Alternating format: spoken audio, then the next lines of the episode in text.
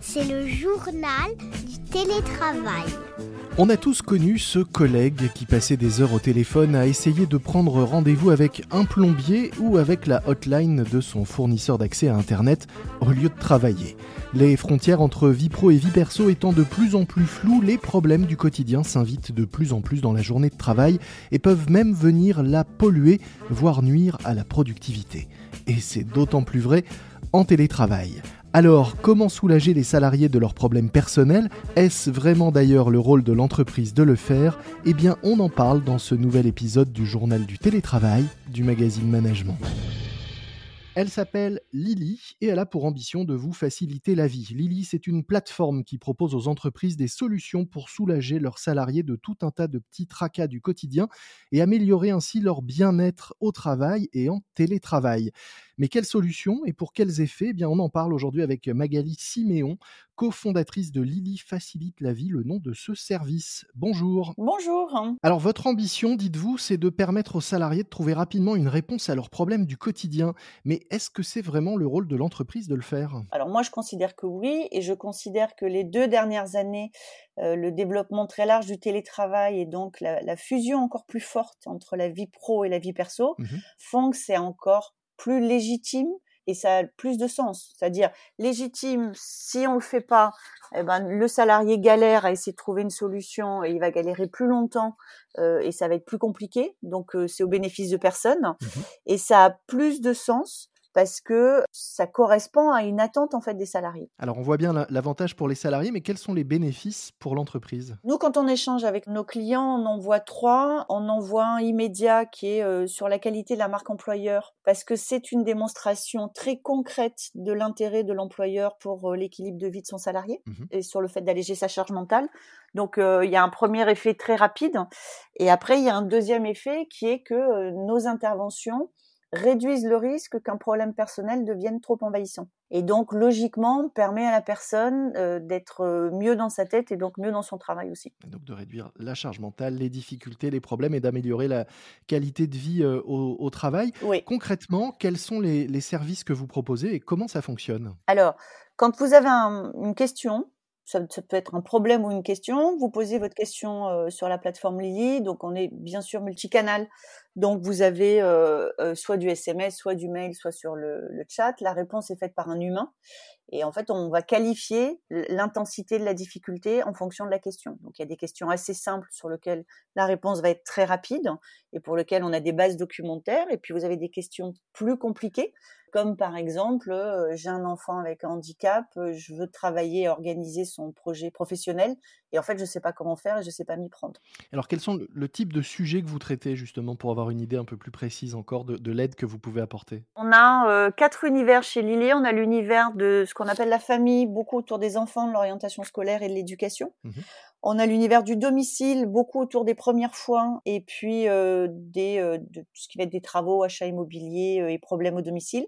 Et puis on a l'univers des aidants, pour ceux qui sont aidants, alors soit d'un parent, soit d'un enfant à besoin particulier qui va nécessiter plus d'assistance.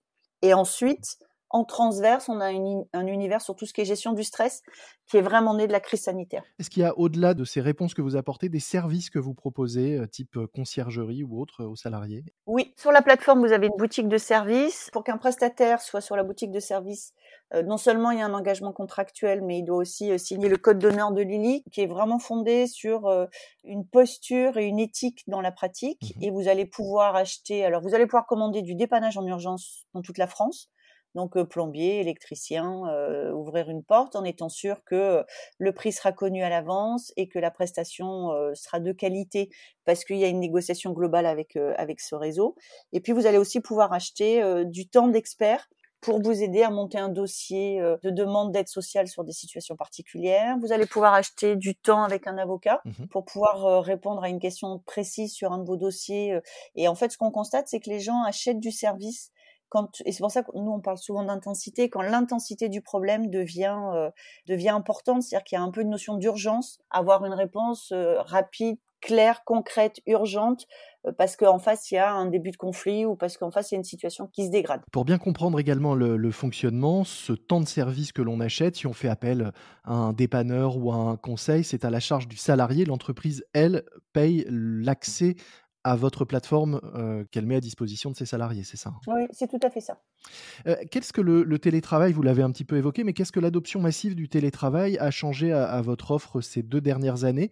Et qu'est-ce qu'elle a changé aussi à la façon dont les salariés la consomment? Alors, à notre offre, c'est d'aller plus loin dans l'accompagnement de la, de la gestion du stress. Alors, c'est je pense autant la crise que le, déploiement du télétravail qui a généré une augmentation du stress. Mmh on le voit beaucoup en ce moment avec les sujets autour des, euh, de la santé mentale. Mmh Donc ça, très clairement, nous, on l'a constaté euh, dès l'été 2020 qu'il fallait faire quelque chose là-dessus. Sur les comportements, étonnamment, nous, on constate que ça n'a pas changé, par exemple, les moments où les gens se connectent ou les moments où les gens nous posent des questions. C'est-à-dire que quand on interroge nos membres, qui sont les gens qui ont accès à la plateforme, le passage au télétravail, globalement, ça a été de passer le temps de trajet sur du temps de travail. Mmh et donc, ça n'a pas euh, emmené à, avoir une vie, la vie perso, vous voyez, qui envahit plus le pro, c'est plutôt l'inverse. Et ça, c'est ce qu'on, voilà, et ça, c'est vraiment ce qu'on constate et, pour lequel nous considérons que euh, on doit aller plus loin dans, dans l'aide et la prévention. Euh, et la prévention sur cette confusion entre le, pro et le perso, elle est autant sur le stress que sur l'organisation. Et de faire en sorte justement que les choses puissent rester à leur juste place. C'est-à-dire permettre aux personnes de, mmh comprendre comment peut s'articuler le mieux possible pour eux la répartition entre la vie pro et la vie perso. Et puis continuer notre métier qui est de faire en sorte que quand il y a un problème dans le perso, ils ne deviennent pas envahissants. Sachant que c'est une vraie demande, hein, puisque vous donnez sur votre plateforme un chiffre, 50% des salariés aspirent à mieux concilier vie pro et vie perso. et donc, on peut se dire que, parmi eux, un certain nombre n'y arrivent pas encore totalement et ont besoin d'accompagnement sur ces sujets. Oui, et c'est un chiffre qui augmente, c'est-à-dire qu'il faut vraiment considérer aujourd'hui que les salariés vont évaluer leur entreprise à cette aune-là aussi. Mmh c'est-à-dire, est-ce que mon entreprise me permet cet équilibre qui devient fondamental pour être euh, dans une bonne santé mentale, qui est un élément quand même très important. Nous, on le voit sur les jeunes salariés. Dans notre entreprise, euh, chez Lily, on est en 100% télétravail. Mmh et c'était le cas dès la création de Lily. Donc, avant la crise sanitaire, c'était vraiment un choix euh, assumé de la part des associés. Et on voit bien que ça répond, qu'il y a un certain nombre de sujets hein, traités. Le management en télétravail impose un certain nombre de choses, mais on voit bien aussi que ça répond à une attente qui est de pouvoir déconnecter ses choix de vie perso du lieu où on travaille ou de la boîte où on travaille. Et ça, ça s'intensifie. C'est vrai que vous vous êtes lancé en 2018 avec euh, ce choix d'être 100% euh, télétravail. Combien vous êtes euh, aujourd'hui et, quelles sont les bonnes pratiques que vous appliquez chez vous-même et que vous pouvez conseiller à vos clients également pour respecter cette charge mentale, limiter cette charge mentale et respecter cet équilibre entre vie pro et, sphère perso? C'est vraiment, enfin, votre question pose bien les deux sujets. Alors, nous sommes 20 aujourd'hui chez Lily, avec des recrutements quasiment toutes les semaines en ce moment. Et j'avais cet échange-là hier avec le dirigeant d'un groupe de 10 000 personnes. Donc on comparait, alors forcément ça n'a rien à voir. Et il me disait mais euh, c'est pas gérable à grande échelle d'être en 100% télétravail. Mmh et ce qui m'a emmené, mais c'est un sujet auquel je réfléchis depuis quelques temps, en disant finalement jusqu'où ça peut fonctionner? Il y a deux choses. Je pense que le télétravail demande un management de proximité présent et exigeant. Et donc ça, c'est quelque chose que peut-être dans les entreprises françaises, c'était un peu euh, délité. Et, voilà, il faut vraiment revenir. Hein, euh, on doit être capable, en tant que manager de proximité, de savoir quel est le programme d'une semaine, quels sont les objectifs. Euh, et cette notion d'exigence doit être assez claire. Et comment, comment ça se traduit, la proximité à distance? Moi, il y a quelque chose de, tout bête, mais qui fait partie des, règles de fonctionnement de Lily. On est toujours avec la caméra on. Mmh Quand vous voyez les gens, quand vous regardez la personne en, face de vous, même via une caméra, vous êtes capable de dire comment elle va. Mmh si vous prêtez attention, vous êtes capable de dire comment elle va. Je veux dire, la, distance ne change rien à la manifestation du non-verbal. Et donc, une fois que vous avez constaté comment la personne va, euh, ben, il faut en faire quelque chose. Si vous avez le sentiment qu'elle va pas très bien.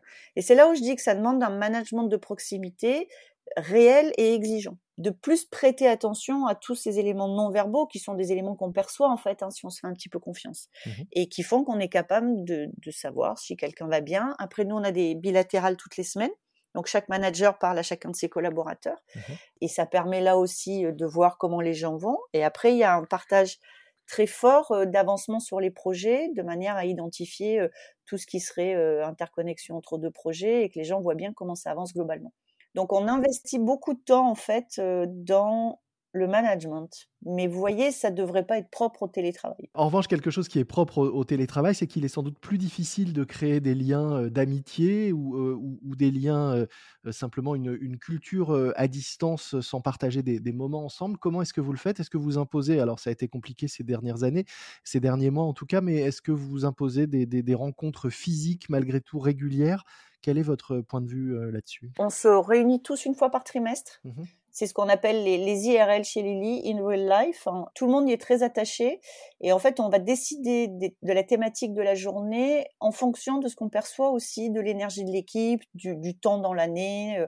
Et donc, en, au printemps 2021, mmh quand vraiment l'énergie était basse et les gens étaient un peu, ça va jamais s'arrêter, on a eu la chance, on a eu une fenêtre de tir entre deux périodes compliquées de pouvoir réunir toute l'équipe. Et en fait, on leur a donné les clés de la journée, donc les clés du camion. On a dit on fait ce que vous voulez. Et ils ont organisé une journée complète de jeux, de d'icebreaker, de et, vraiment on a ressenti que le besoin était fort. Ça a été une journée très où les gens sont beaucoup défoulés.